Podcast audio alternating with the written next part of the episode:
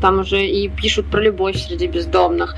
Э, про такие темы вообще раньше ну, никто не задумывался. Это книга вот, значит, про бездомного, который там у нас э, ВИЧ-положительный, э, наркозависимый гей. Зачем бездомным нужна работа с психологом? Очень часто, да, женщины, которые оказались в ситуации бездомности, они там были жертвами домашнего насилия, там это может быть от партнера, может быть просто семейное насилие. Мне подсаживается, говорит, там, вот здравствуйте, я такой-то, а вы вот, а вот я сидел в тюрьме, вот вы как к этому относитесь? Нормально? Ну, хорошо. Возможность прибегнуть э, к психологической поддержке важна всем, не только бездомным людям. Это такие же люди, как и мы. И... Эта история очень сложная, история про бездомность сложная, история там вот по судьбу человека, она сложная. Наша история с этим человеком, она сложная.